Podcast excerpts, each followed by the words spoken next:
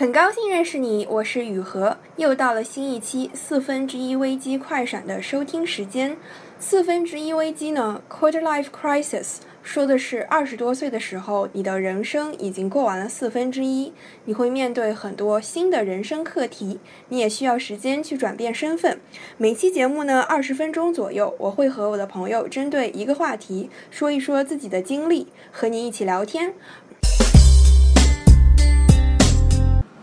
这期节目呢，是我一个人来说。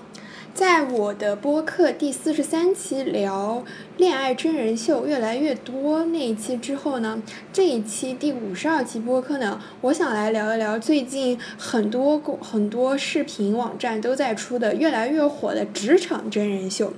看来呢，大家脱离学生身份之后，最关心的问题不是亲密关系，就是工作和职场。那这类职场真人秀呢，就是以那个令人心动的 offer 为代表的这种职场真人秀，其实大多数是针对职场新人的。然后它的节目构成呢，就是选几个实习生去一家公司实习，然后呢有老板带着他们，然后大部分节目是每期节目会做一个任务，然后发布一些点评啊，然后排名，有的时候呢还会安排淘汰环节，然后再加入新的实习生。所以这类职场真人秀，它大部分是以这样的形式展现的。我觉得呢，和其他素人为主的真人秀一样，这类节目的看点呢，我觉得一是在就是它会让你看到其他人是怎么工作的，就像很多人爱看 vlog 一样，就是有一种在太窥探别人的工作生活的感觉。二是呢，我觉得就是因为参加这些节目的选手呢，也都是素人，就是不是明星，那会比明星真人秀会比那个电视剧、电影会更让观众有代入感。比如说，他们节目中每次会发布一个新的工作任务，诶，那我也会设想一下，如果是我的话，我会选择先做什么，后做什么，要怎么去完成这个任务。而第三个看点呢，我觉得是它这个节目呢，不仅仅是素人嘉宾在公司里实习，他会放那个演播室里的一些观察员，就是观察嘉宾，他们一边会像我们在电视机前看那些选手的工作表现一样，啊，一边也会点评发表他们的想法，也会讲一讲他们自己的类似经历，然后主持人也会带出一些就是比较有争议性的一些工作话题之类的，会让演。播室里的嘉宾一起讨论，看看别人的想法。可是这种做法呢，一方面是也是在就是表达。职场中比较有争议的观点，就是让你在了解一些职场的规则，然后以及不同人在不一样的立场下是怎么思考的。呃，另外一方面呢，我觉得也就是在让人共情，就是产生共鸣，就是你会跟这些实习生一样，会想起自己类似的经历，也会想起自己以前的经历。所以我觉得这类节目的看点呢，一个是在就是看别人是的工作都是在做什么，然后别人是怎么工作的，怎么想的。然后二是也是让观众有代入感，就是会让你代入到自己如果在其中会怎么样。然后第三，我觉得就是让观众产生共情、产生共鸣。然后第四，我觉得就是能让你在也学习一下不一样的一些职场规则和工作方法。但是这类节目呢，也有一些不太好、不太真实的地方。首先呢，就是这类职场真人秀，它其实相当于是某种形式的选秀节目。那这些节目会大概选大概五六七八个实习生，然后最后呢，公司只能给一到两个人给 offer。那所以它其实某种程度上是选秀竞技类型的节目，它肯定会设置一些。超现实的场景，就是说，在现实中不太可能碰到的工作任务，比如说《心动的 offer》里，它经常会出现辩论赛，但实际上辩论赛这种形式在工作中，在随便什么公司里，我觉得几乎是不可能的。我觉得在。所以说，在这些职场真人秀中的工作任务，我觉得有些它就是出于节目效果，或者说它就是想要设置一些有冲突的环境、有冲突的场景，然后让节目有更加好看的效果，它就专门制作出来的一些工作任务，它不是真实工作里你真的会碰的碰上的工作任务，这是我觉得它不太真实的第一点。第二呢，就是这类节目呢，它。其中想要展现的一个部分是实习生和老板的关系，那他就会让呃其中的一些大 boss、一些老板，就是每一个人带一两个实习生。那因为其实他们这些啊老板公司里的老板也好，还是去实习的实习生、学生也好，他们其实是在全职拍摄这个节目的。所以说，在这个节目里呢，老板和实习生的关系非常非常近，因为他们就是在全职拍摄这样一个真人秀综艺节目。当然，老板在这些节目里也会被叫做带教导师或者导师。那实际上呢，我觉得在现实的工作生活中，就是无论你是实习生还是你是刚入职的新人，其实大部分情况下是没有人会管你的。就是你是有老板的，然后你也是有负责人的，你也知道团队的那个管理那个 leader 是谁。但是其实，但是老板怎么管你，管不管你，那就是另外一回事了。所以我觉得在职场真人秀中，就是在这些节目中，老板和实习生的关系是非常非常近的。我觉得这一点是不太现实的。就比如说他们会在节目中，就是老板或者说带教导师，他会真的是手把手教你怎么做任务。这一点。我想在绝大多数工作中，老板是不可能这样做的。而且在老板的这个设置里，在这些职场生人秀里的老板，我觉得他们都可以算得上是这些实习生的知心哥哥、知心姐姐，甚至有的时候是。心理咨询师了，就是有的实习生碰到一些压力特别大的事情，比如说上一次工作任务没有表现好，或者说比如说感到团队好像啊不是很能融洽的相处，不太能融入团队，他们就会去找老板，非常推心置腹的聊自己的一些心理感受。我觉得这些老板都可以算得上这些实习生的心理咨询师了。然后他们老板还会就是真的会主动的，就是听你讲，然后主动的去疏导你的负面情绪，开导你，安慰你，鼓励你。我觉得如果你要在你要是在现实生活中碰到这样的老板，那真的是非常非常非常幸运了。我觉得就是正是因为这个节目，它的无论是老板还是实习生，他们在拍这个综艺真人秀的时候，他们是全职 full time 在拍这个节目，所以他们和老板和实习生的关系是非常亲近的。我觉得这个在现实生活中也真的是很难得很难得的事情了。那其实关于老板和职场中的导师 mentor 这个问题呢，在这个播客的第五十一期“职场导师等于老师等于知心哥哥姐姐吗？”在那一期节目里呢，我已经具体聊过了，没有听过的朋友可以去上一期看一下。所以我觉得这个节目不真实的第二个点就是，他想展现老板和实习生的关系，这个点是对的，因为在职场里很重要的一个关系就是你和老板的关系，也就是向上管理。但我觉得正是因为这个节目它是全职，就是老板全职拍摄，所以就会跟实习生的关系非常近。我觉得这个在现实中是不太可能的。然后我觉得这个节目，第三个不太真实的地方，我觉得是它这个节目这些节目的这个真人秀，它的设定是这样的，就是大概是每一期会发布一个工作任务，比如说大家要一起完成某一个项目，或者说要整理一份文件，或者是做一个什么调查，发布一每期会发布一个新的任务，然后每次这些实习生做完任务之后呢，老板会根据他们这一次任务中的表现来给他们一个排名比如说第一、二、三名这样，我觉得这个在现实生活中也是不可能的。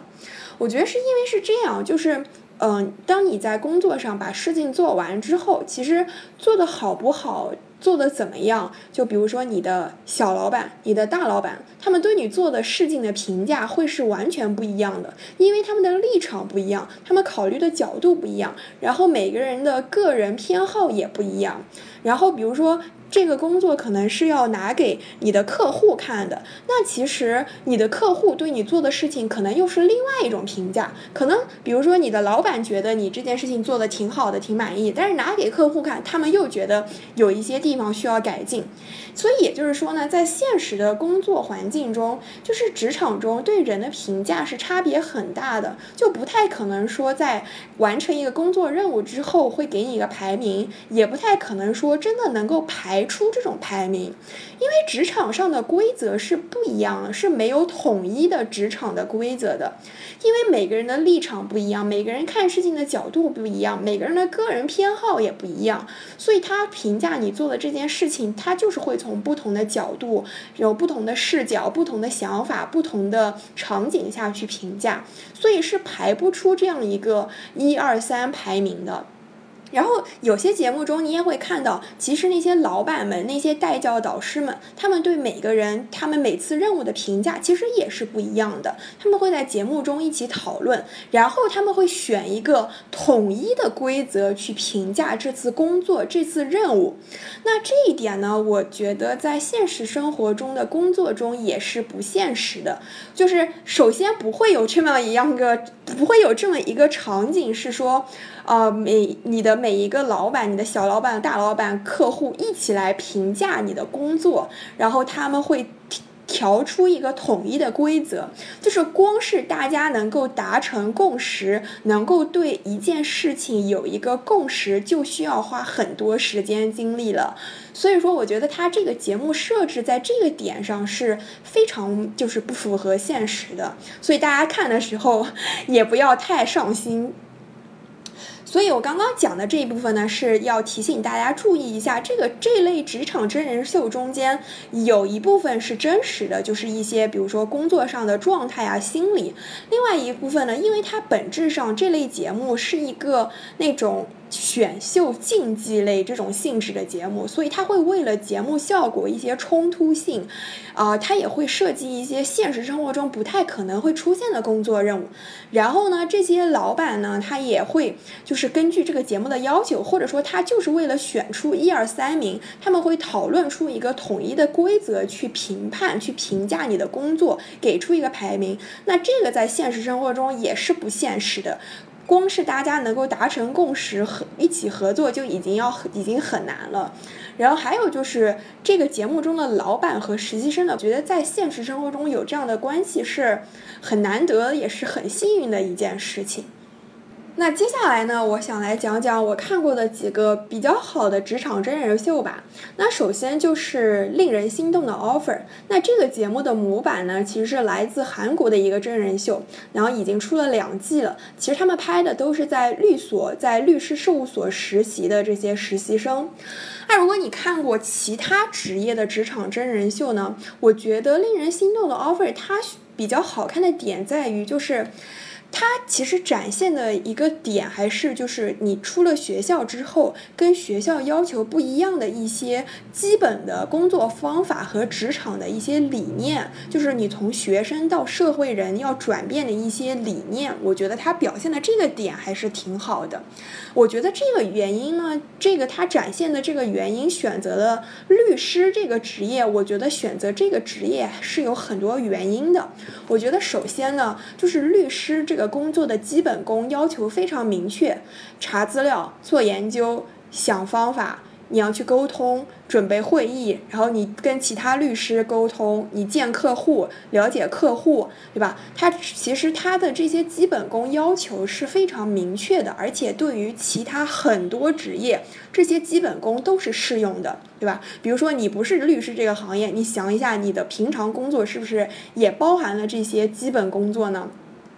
第二呢，我觉得他律师这个职业，他看起来比较光鲜亮丽，对吧？你每天上班都要穿的西装革履，然然后去见客户，然后呢，要对吧，打一些非常高级的，大大家也看不懂的那些文档，拍起来它放在电视上也是好看的，对吧？然后第三呢，我觉得是因为这个律师这个职业，它是有很高的专业门槛的，就是法律知识不是每个人都仔细的、系统的学过的，它是有很高的专。业门槛的，而且对大众来说，律师这个职业也是有神秘感的。就是比如说，呃，你碰到一些什么法律问题，对吧？你肯定是要问一些你学学过法律的朋友，或者是律师朋友，你没有办法问其他人。所以这个职业某种程度上它是有神秘感，也是有很高的专业门槛，也是非常受社会尊敬的一种职业。第四呢，我觉得也是通过节目里的一些案例，也顺便给大家科普一些法律知识。